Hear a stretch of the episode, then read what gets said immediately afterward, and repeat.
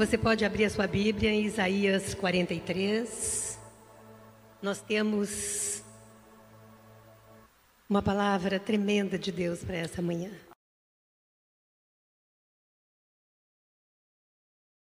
Sem fugir do tema, né? O Deus que faz novas todas as coisas. Esse é o tema que foi escolhido para ter ministrado no mês de janeiro. Mas o Deus que faz novas todas as coisas é o Deus que atua de janeiro a dezembro. Amém? E nós temos uma palavra também que esse é o ano perfeito de Deus. Como se todos os anos de Deus não fossem perfeitos para nós, né? Todos os anos de Deus são perfeitos para nós. Amém, amém. Eu gosto muito do capítulo 43 de Isaías. Eu acho que esse capítulo ele só não é mais lindo que Isaías 53. Isaías 53 é aquele capítulo que fala do nosso Senhor, do nosso Salvador, fala do nosso Redentor que virá. Mas Isaías 43 é um capítulo que fala do resgate de Israel, e só o nosso Deus pode nos resgatar. E nós vamos ler os versículos 19, 18 e 19. Isaías 43, versículos 18 e 19. Versículo 18. Não vos lembreis das coisas passadas, nem considerai as antigas. Eis que faço uma coisa nova. Agora sairá a luz. Porventura, não a percebeis? Eis que porei um caminho no deserto e rios no ermo. Nesses dois versículos, Deus está falando para o povo de Israel através do profeta Isaías.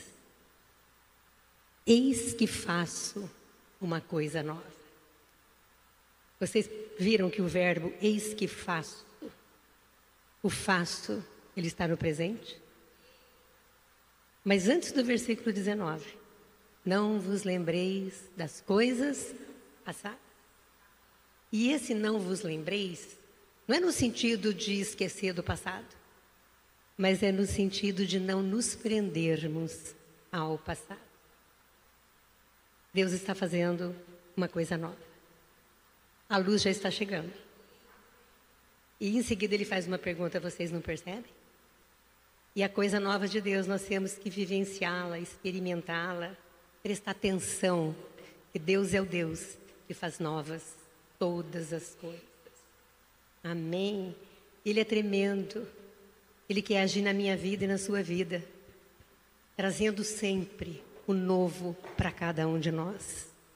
Há um Deus que começou a boa obra na minha vida e na sua vida, e Ele há de completá-la até a vinda de Cristo Jesus. Amém? Nós nos lembramos de Moisés.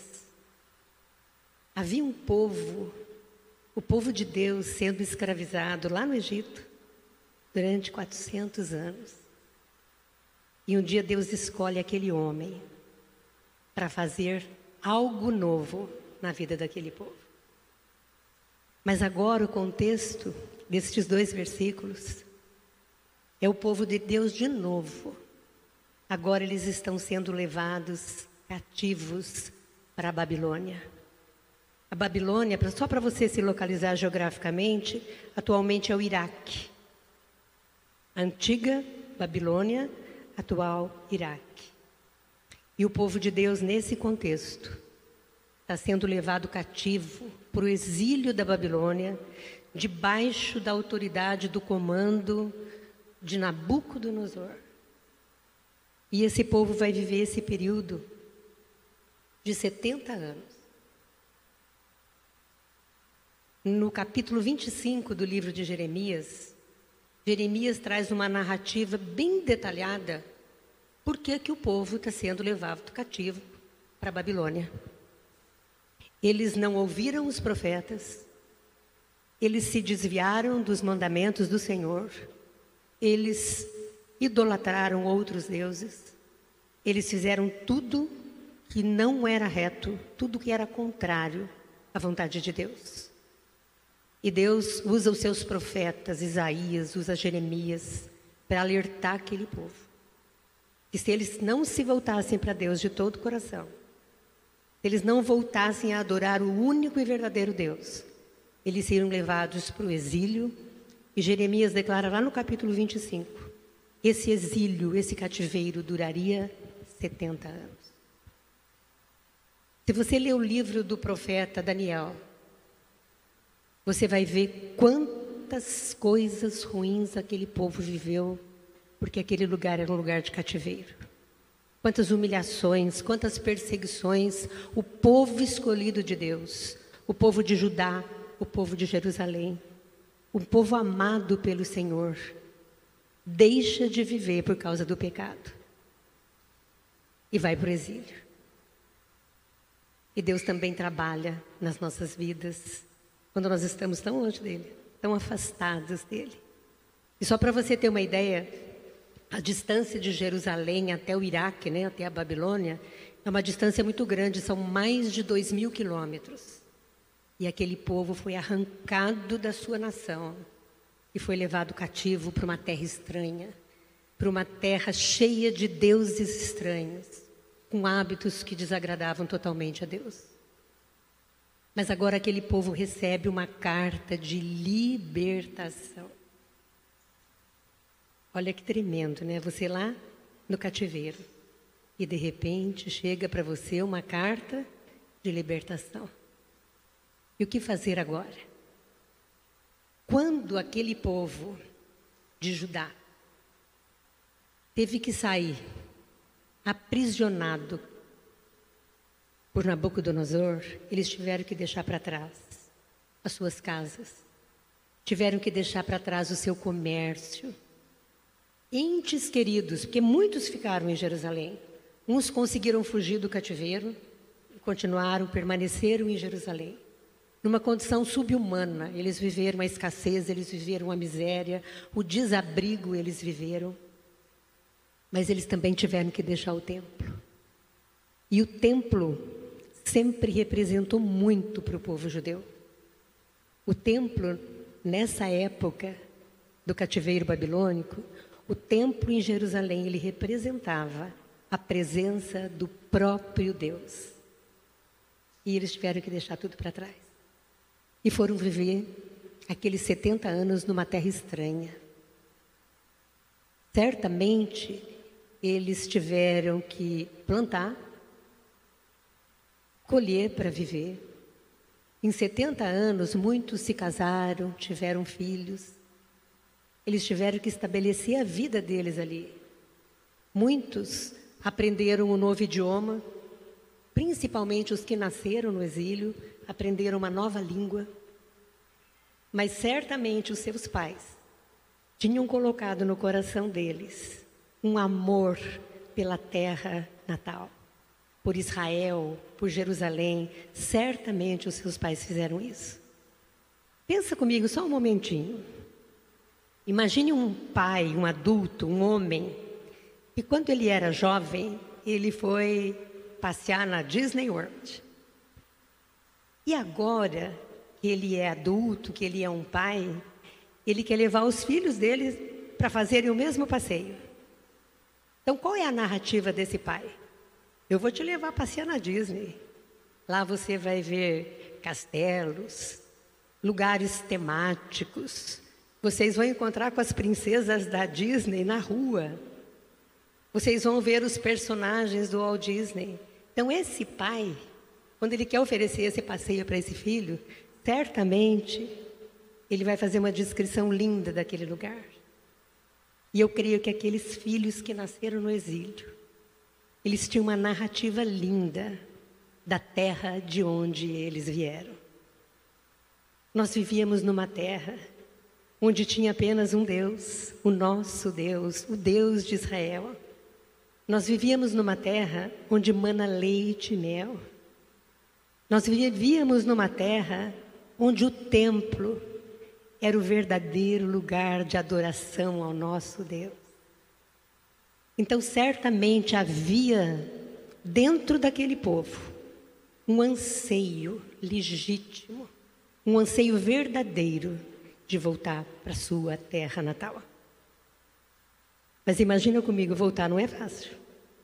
Agora que eu me estabeleci aqui, vem uma direção, vem uma carta de libertação dizendo que nós vamos voltar para Jerusalém, nós vamos voltar para a região de Judá.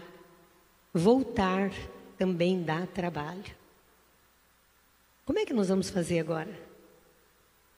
Quando nós formos voltar para Jerusalém, agora o caminho é o inverso. Nós vamos deixar aqui tantas coisas que vivemos. Mas agora nós vamos nos preparar para voltar, porque o povo de Deus sabia que a Babilônia não era a sua terra. E não por acaso Deus levanta um imperador, o imperador Ciro. Porque a Babilônia, embora fosse um império muito poderoso, ela deixou de dominar para ser dominada. E agora aparece Ciro, o imperador da Pérsia. E esse homem, ele tinha anseios políticos. Então ele tinha talvez uma política até de boa vizinhança. Vou levar esse povo de volta para a terra dele. Vou fazer um bom relacionamento com eles e também vou poder dominá-los. Então esse homem se levanta, agora dominando a Babilônia e trazendo para o povo de Deus uma carta de libertação. Louvado seja Deus. E se você der uma olhadinha lá no livro de Neemias, Neemias também estava no exílio da Babilônia. Lá no exílio da Babilônia, havia homens sábios, homens doutos, a Bíblia fala na minha tradução, homens sábios, conhecedores da ciência, conhecedores da lei. Entre eles havia Daniel e os seus três amigos, é, Misael, Ananias e Azarias, que depois tiveram os seus nomes trocados. Eles viveram a experiência da fornalha ardente. Eles viveram a experiência, Daniel viveu a experiência de ser lançado na cova dos leões. Mas há um Deus que nos lembra todos os dias: eis que faço uma coisa nova. Amém? Quando eu fico preso em coisas que me aconteceram, eu fico impedido, há um obstáculo. Passado, às vezes, é um obstáculo para eu seguir em frente. O passado é bom quando nós temos memórias afetivas, não é verdade? O passado é bom quando nós vivemos algumas experiências que nos marcaram de uma forma agradável. Às vezes na minha casa eu olho um objeto e aquele objeto está lá há mais de 40 anos. Daí eu olho para ele e lembro tão carinhosamente. Isso eu ganhei da minha mãe. É tão gostoso quando nós usamos o passado nas nossas memórias afetivas. E quando nós usamos o passado para corrigir situações que se apresentam no presente. E nós temos um Deus que está dizendo: Eu faço uma coisa nova. Amém? Então agora é hora de voltar. É hora de voltar. E eu quero que você abra a sua Bíblia no Salmo 137, só para mostrar para você como aquele povo tinha saudade de Jerusalém Olha o que diz o Salmo 137. Não vou ler ele todinho, vou ler alguns versículos. Eles tinham saudade e eles choravam de saudade. Eles estavam cativos na Babilônia, lembram disso? Junto dos rios de Babilônia, ali nos assentamos e choramos, quando nos lembramos de Sião. Sobre os salgueiros que há no meio dela, penduramos as nossas harpas. Pois lá, aqueles que nos levaram cativos nos pediam uma canção, e os que nos destruíram, que os alegrássemos, dizendo: Cantai-nos uma das canções de Sião. Como cantaremos a canção do Senhor em terra estranha? Se eu me esquecer de ti, ó Jerusalém, Esqueça-se à minha direita da sua destreza. Se eu não me lembrar de ti, apegue-se minha língua ao meu paladar, se não preferir Jerusalém, a minha maior alegria. Então, aquele povo sabia que estava numa terra estranha.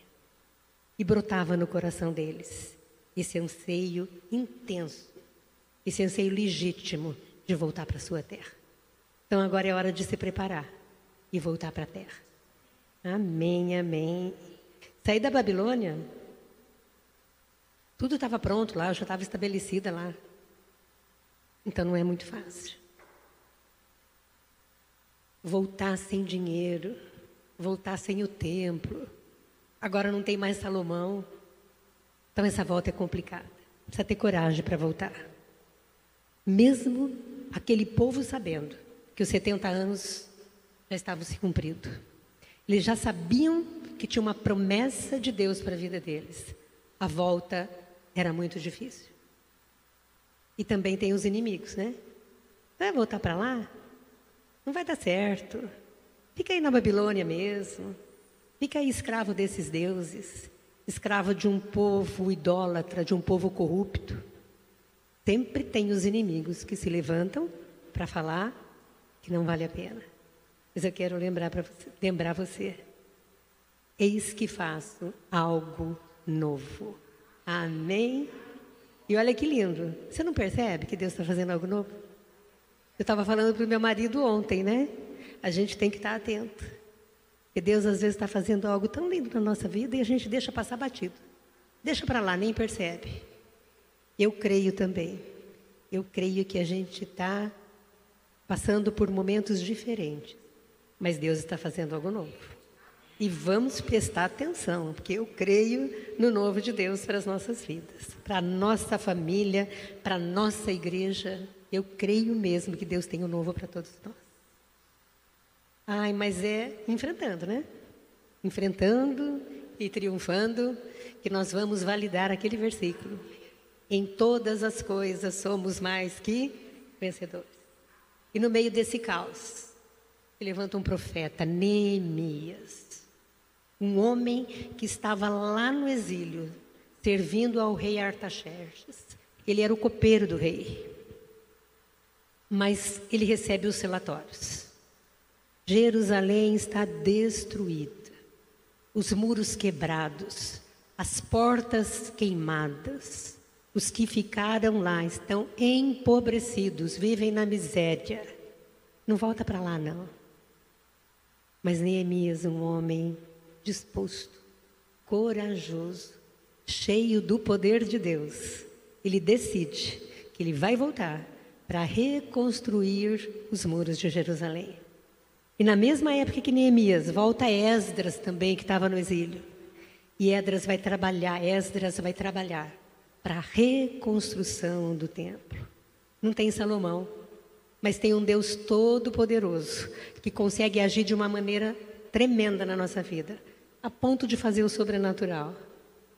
Ele é o Deus que diz aqui no versículo 19: Eu sou um Deus que abro caminhos no deserto e rios no ermo. Ermo é aquele lugar que não tem nada, não tem plantação, não tem um clima gostoso. O ermo é um deserto também.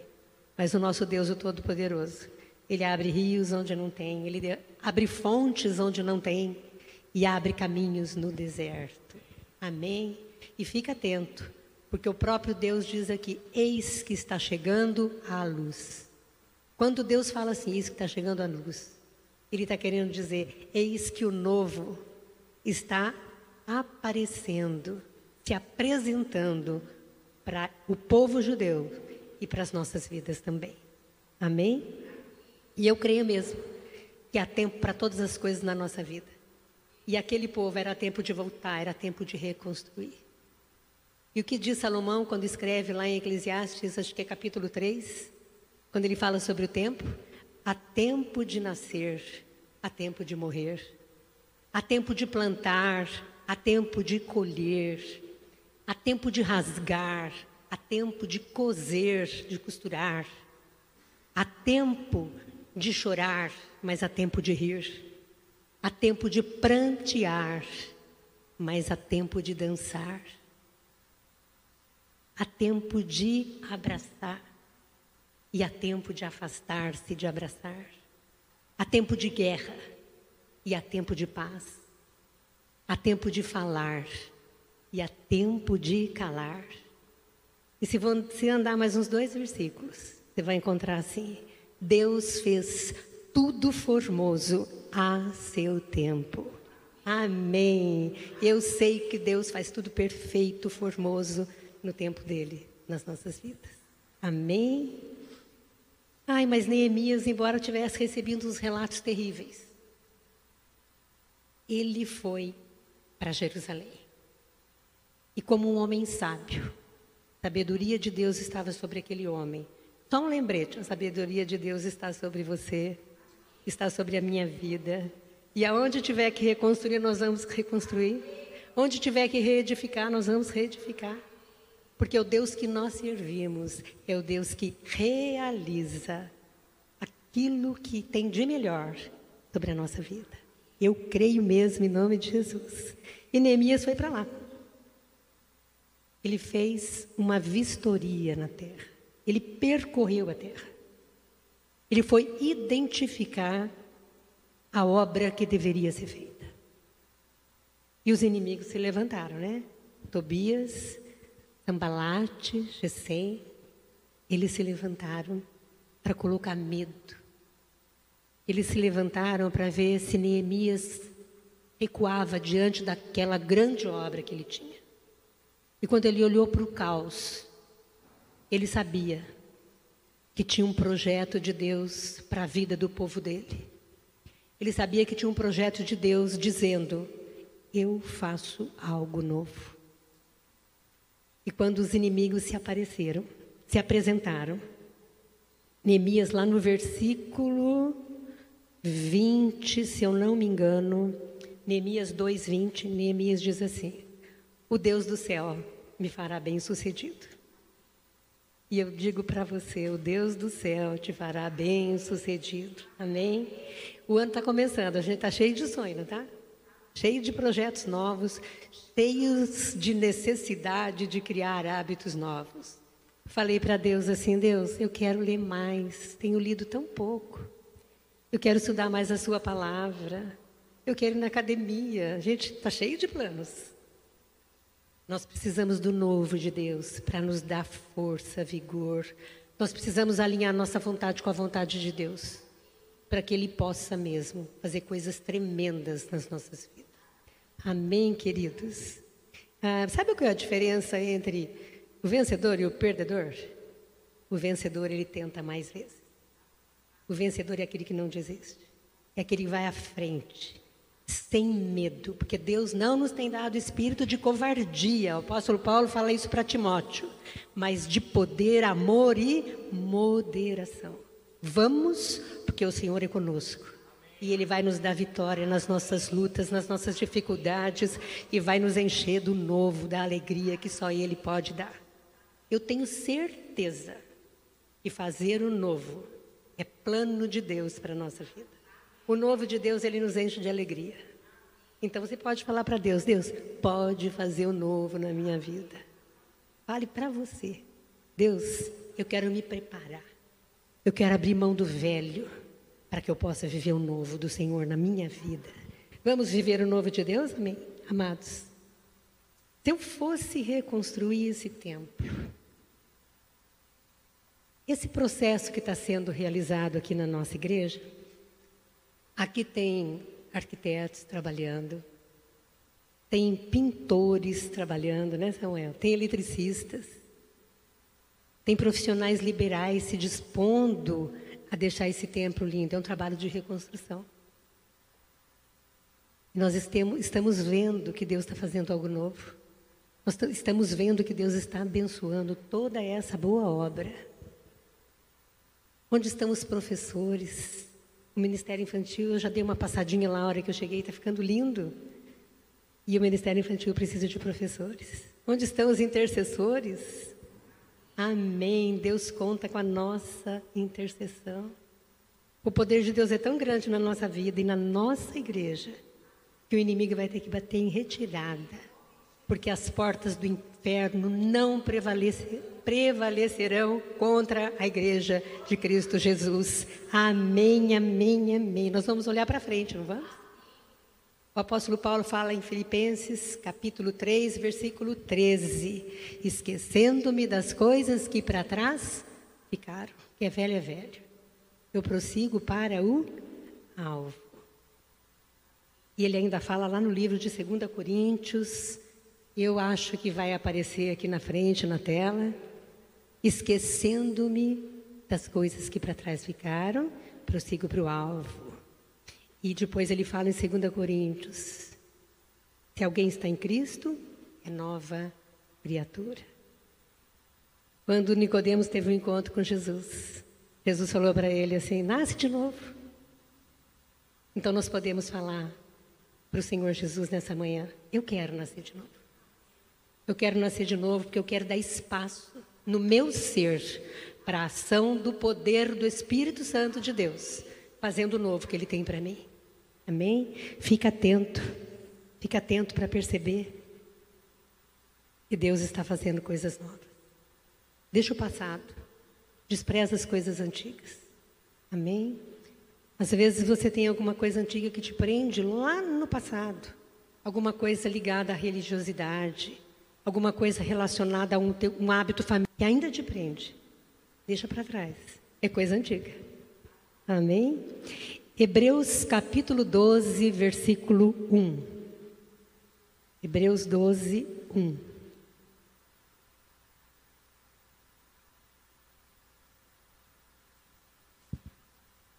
Portanto, nós também, pois que estamos rodeados de uma tão grande nuvem de testemunhas, deixemos todo o embaraço e o pecado tão de perto nos rodeia e corramos com paciência a carreira que nos está proposta.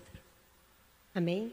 Então nós temos que nos desembaraçar, nós temos que nos desvencilhar de todo o pecado que tenta nos rodear, para que nós possamos seguir em frente, para que nós possamos percorrer a carreira que nos está proposta. Amém? Eu creio, eu creio que essa carreira que nos está proposta é uma carreira de vitória. É uma carreira onde nós podemos experimentar coisas tremendas que o Senhor tem para fazer nas nossas vidas. Mas para experimentar o novo, o próprio Senhor fala para Isaías: escreve aí. Despreze as coisas antigas. Cuidado com aquilo que te prende. Cuidado com as cracas. Vocês conhecem esse termo? Cracas. As cracas, quando os navios estão atracados no porto, os próprios organismos que estão na água, eles grudam no casco do navio, formando aquelas cracas. Então os marinheiros, eles precisam com força, eles precisam remover aquelas cracas, para que o navio possa ter um desempenho melhor fluindo melhor na água. Então nós também precisamos remover as cracas, que são as coisas do passado. E nós podemos definir cracas como falta de perdão, situações que nos causaram mágoas, e nós trazemos rancores na alma, situações que são hábitos ruins, a Bíblia fala, né? Aquele que peca, não peca mais. Aquele que roubava, não roube mais. Aquele que falava mal do irmão, não fale mais. Essas são cracas que impedem o fluir de Deus nas nossas vidas. Então, tudo aquilo que impede que Deus se manifeste a nós para fazer o novo que Ele tem, nós vamos abrir mão. Amém? Eu amo tomar um café. A hora que nós chegamos, o Rui até falou: tem um cafezinho aí. Mas eu levanto de manhã, já corro fazer um cafezinho. Mas eu tenho um cuidado. Depois que nós tomamos o nosso cafezinho, imediatamente eu já lavo a garrafa térmica para que não fique cheiro.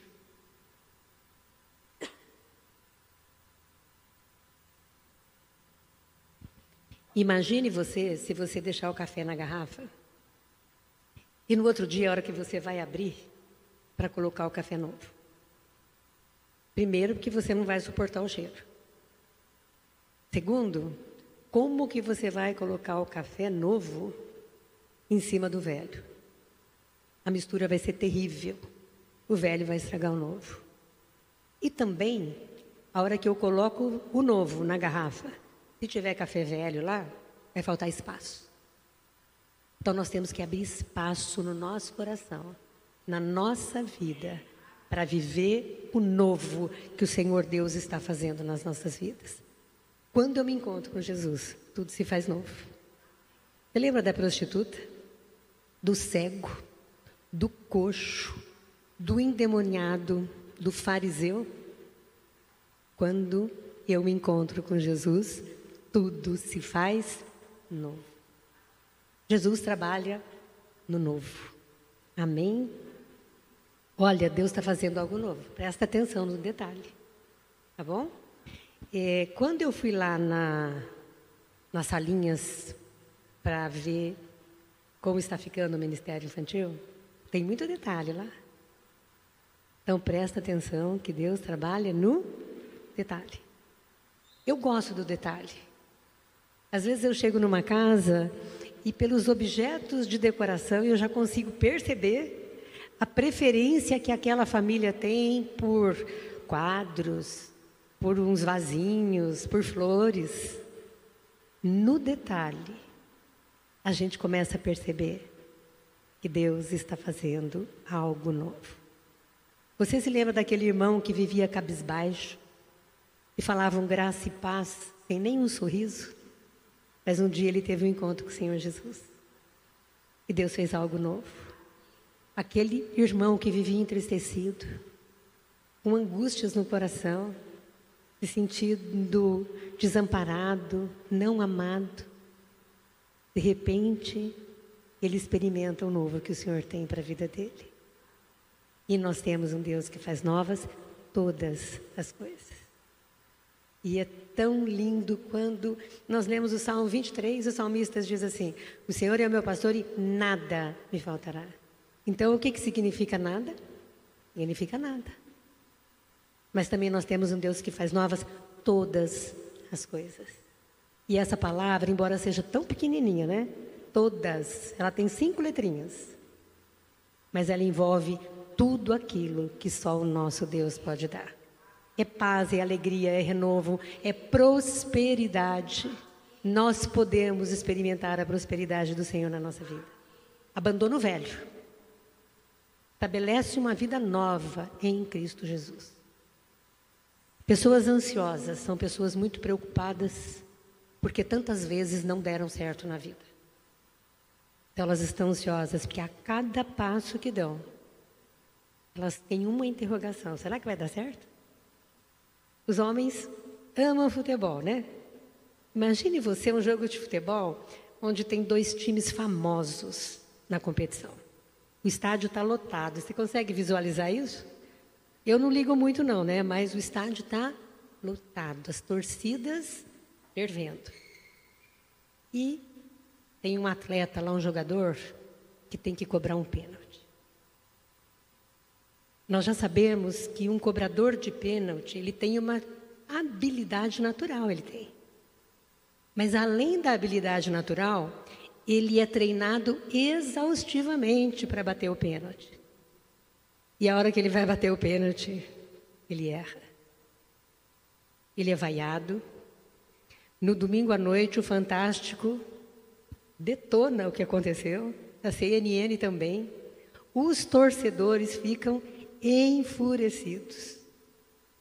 Segunda, terça, quarta, ele nem pode sair na rua. Mas ele tem que esquecer. Ele tem que se lembrar que o papel dele é ser um cobrador de faltas, cobrador de pênalti. Então, na semana seguinte, ele volta a treinar exaustivamente. Porque com certeza, no próximo jogo, ele terá que fazer o gol. Então, nós não podemos nos prender nas coisas antigas. Temos que viver o novo que o Senhor tem para as nossas vidas. Uma vida prática com Deus. Nosso Deus é um Deus simples. Ele rege a nossa vida com sim, sim, não, não. Que ano bom para a gente organizar a nossa vida, né?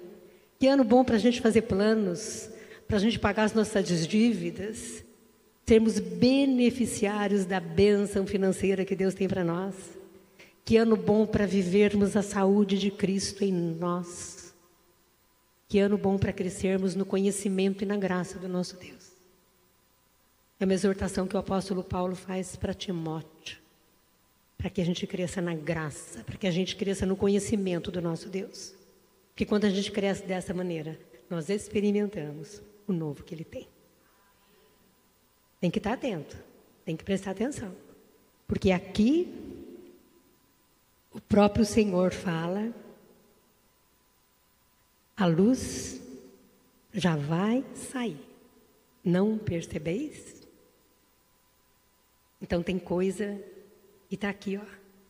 É só a gente fazer assim, ó. Eu quero, Deus. É só a gente pegar. É meu, Deus, o novo que o Senhor tem. É meu tudo aquilo que Jesus conquistou na cruz. É direito nosso. É nossa herança. Amém? Eu só vou dar, contar duas historinhas para vocês, para a gente perceber o algo novo. Nós ouvimos muitas histórias vindas da China. A China vai dominar o mundo. A China é um gigante que quer tomar conta de todas as coisas. Mas as notícias que nós ouvimos. Olha o que eu ouvi uns dias atrás. As duas igrejas que mais crescem no mundo, a iraniana e a igreja chinesa. Tem mais crente na China do que membros do Partido Comunista Chinês. E são 150 milhões de membros do Partido Comunista. Então, na China já tem mais de 150 milhões de crentes.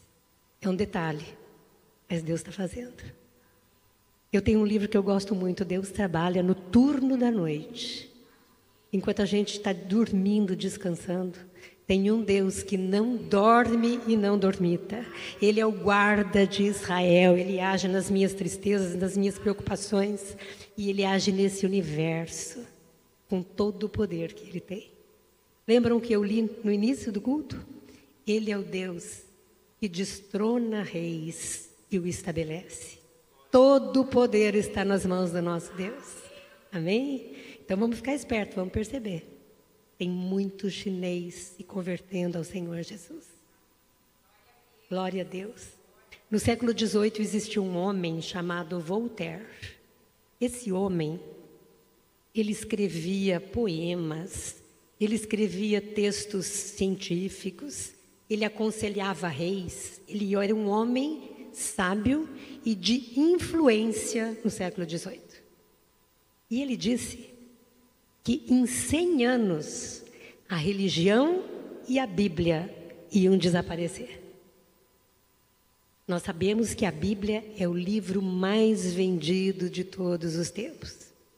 E a casa desse homem hoje é o Museu da Bíblia. Então a gente tem que estar atento aos detalhes. Deus está fazendo algo novo. Preste atenção. Experimente o novo que, tem, que Deus tem para você.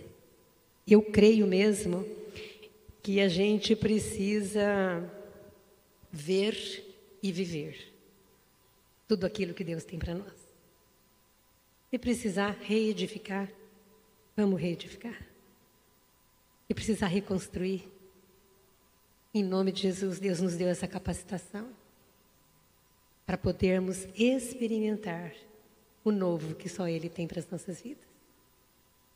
Você que está aqui na igreja, você que está na sua casa, se você está vivendo um momento ruim no seu casamento, onde você acha que as coisas velhas elas vão se repetir, onde você acha na sua pequenez, né? desculpe até o termo, que não tem mais jeito. Esquece o que é velho, apaga as mágoas do passado. Deus vai fazer brotar um grande amor, uma grande alegria no seu relacionamento familiar. Viva o melhor que Deus tem para a sua vida. Amém? Vamos conhecer o novo de Deus. Vamos deixar essa luz brilhar. Vamos lembrar Se Deus é por nós, quem será contra nós? Ele é o bom pastor. Ele nos dirige à paz dos verdejantes. Ele nos leva às águas mansas de descanso. No dia da dor, Ele refrigera nossa alma. Quando nós estamos tristes, passando por vales profundos, nós não tememos, porque Ele está conosco. E para finalizar, ainda em Isaías 43, eu sou o Senhor teu Deus, o Santo de Israel, o teu Salvador. Dei o Egito por teu resgate, a Etiópia e a Seba em teu lugar. E eu vou voltar para o versículo 2. Quando passares pelas águas, estarei contigo. E quando pelos rios, eles não te submergirão. Quando passares pelo fogo, não te queimarás, e nem a chama arderá em ti. Eu sou o teu Deus. E eu te tomo pela tua mão direita e te digo: Não temas, eu sou contigo. Não temas, eu sou o teu Deus. Eis que faço algo novo. Fique de pé. Vamos encerrar esse tempo de culto, agradecendo a Deus, porque Ele nos mostra que é tempo de viver o novo dele. Amém, eu creio.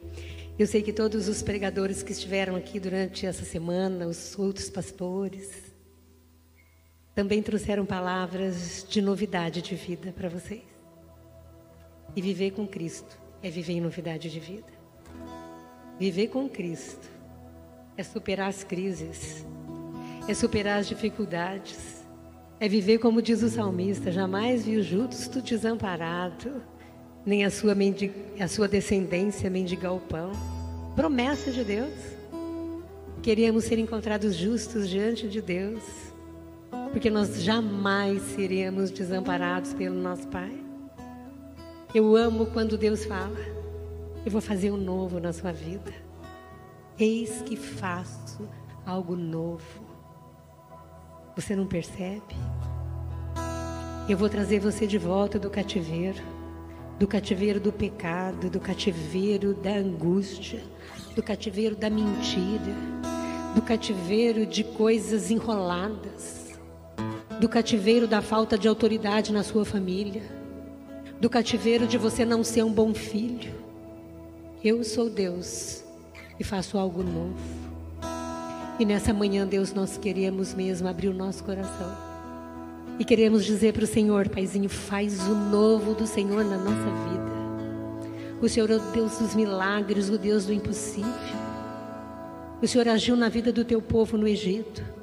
O Senhor agiu a vida do teu povo lá no cativeiro babilônico. E aquele povo, aqueles homens que amavam ao Senhor, não sucumbiram diante da idolatria, não se confundiram diante do domínio de Nabucodonosor, porque aquele povo sabia que há um Deus que nos liberta dos cativeiros, dos cativeiros físicos, dos cativeiros emocionais, dos cativeiros da nossa alma. Faz tudo novo, Deus. Faz de novo, Pai. O teu poder é tão grande que nós sabemos, Paizinho, que é o novo do Senhor para que a gente possa desfrutar todos os dias. Tem favor do Senhor, tem misericórdia do Senhor. O Senhor já coloca de manhã o sol para iluminar os nossos dias. O Senhor está colocando diante de nós agora a luz para que possamos perceber que o Senhor é o Deus que faz o novo. Obrigada, Jesus, pela tua palavra que nos edifica, mas a tua palavra que nos corrige, Pai, que nos dá uma direção nova, Deus. E nós sabemos, Pai, que o Senhor é aquele que não se compraz com a injustiça. O Senhor é o Deus que se alegra com a verdade, Pai. E faz de nós, Pai, o teu povo escolhido verdadeiramente, Pai que haja um anseio na nossa alma de adorar ao Senhor. Que haja um anseio na nossa alma de servi-lo de todo o nosso coração, Pai. E que toda a bênção que o Senhor tem para nós, Pai, que ela seja derramada sobre as nossas vidas, sobre o nosso casamento, sobre os nossos filhos. Que as tuas bênçãos sejam derramadas sobre o nosso trabalho, Deus. Que as tuas bênçãos sejam vividas pelo povo cristão espalhado na terra, Pai. Em nome de Jesus, Pai, sabemos que a alegria do Senhor é abundante, Pai. Sabemos que agora é tempo de viver. Agora é tempo de colher, é tempo de sorrir, é tempo de dançar, é tempo de colocar as coisas no lugar, Deus. É tempo de falar, é tempo de anunciar que só o Senhor é Deus e que no Senhor nós podemos experimentar grandes coisas, grandes coisas que virão, grandes coisas que acontecerão. Afina, Pai, os nossos ouvidos, Deus.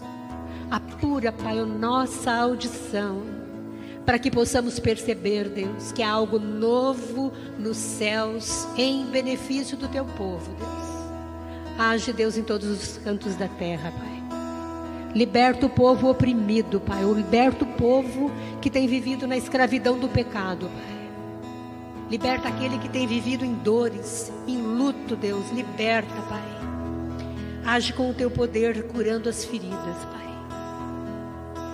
Leva-nos a viver um tempo de paz. No nome de Jesus. No nome do Senhor Jesus. E eu quero agora abençoar a sua vida, meu irmão, minha irmã. Você que está aqui, você que está na tua casa. Quero abençoar a tua vida para uma semana de grandes vitórias, de grandes conquistas, de vivenciar as coisas tremendas que Deus tem. A Bíblia diz que o Senhor é aquele que nos dá tesouros escondidos e as riquezas nunca vistas. Que Ele possa mostrar para vocês nessa semana as riquezas, os tesouros que Ele tem para a sua vida. Que o novo do Senhor seja vivido por cada um de nós. A começar de mim, porque eu quero viver o melhor do Senhor. Eu quero desfrutar. E eu quero que a bênção do Senhor te alcance, a você e a sua família. Que o amor do Senhor Jesus que o poder do Pai, que a graça redentora de Cristo Jesus, a alegria, a consolação, a direção, o ensino do Espírito Santo estejam sobre vocês, hoje e eternamente, no nome de Jesus. Amém.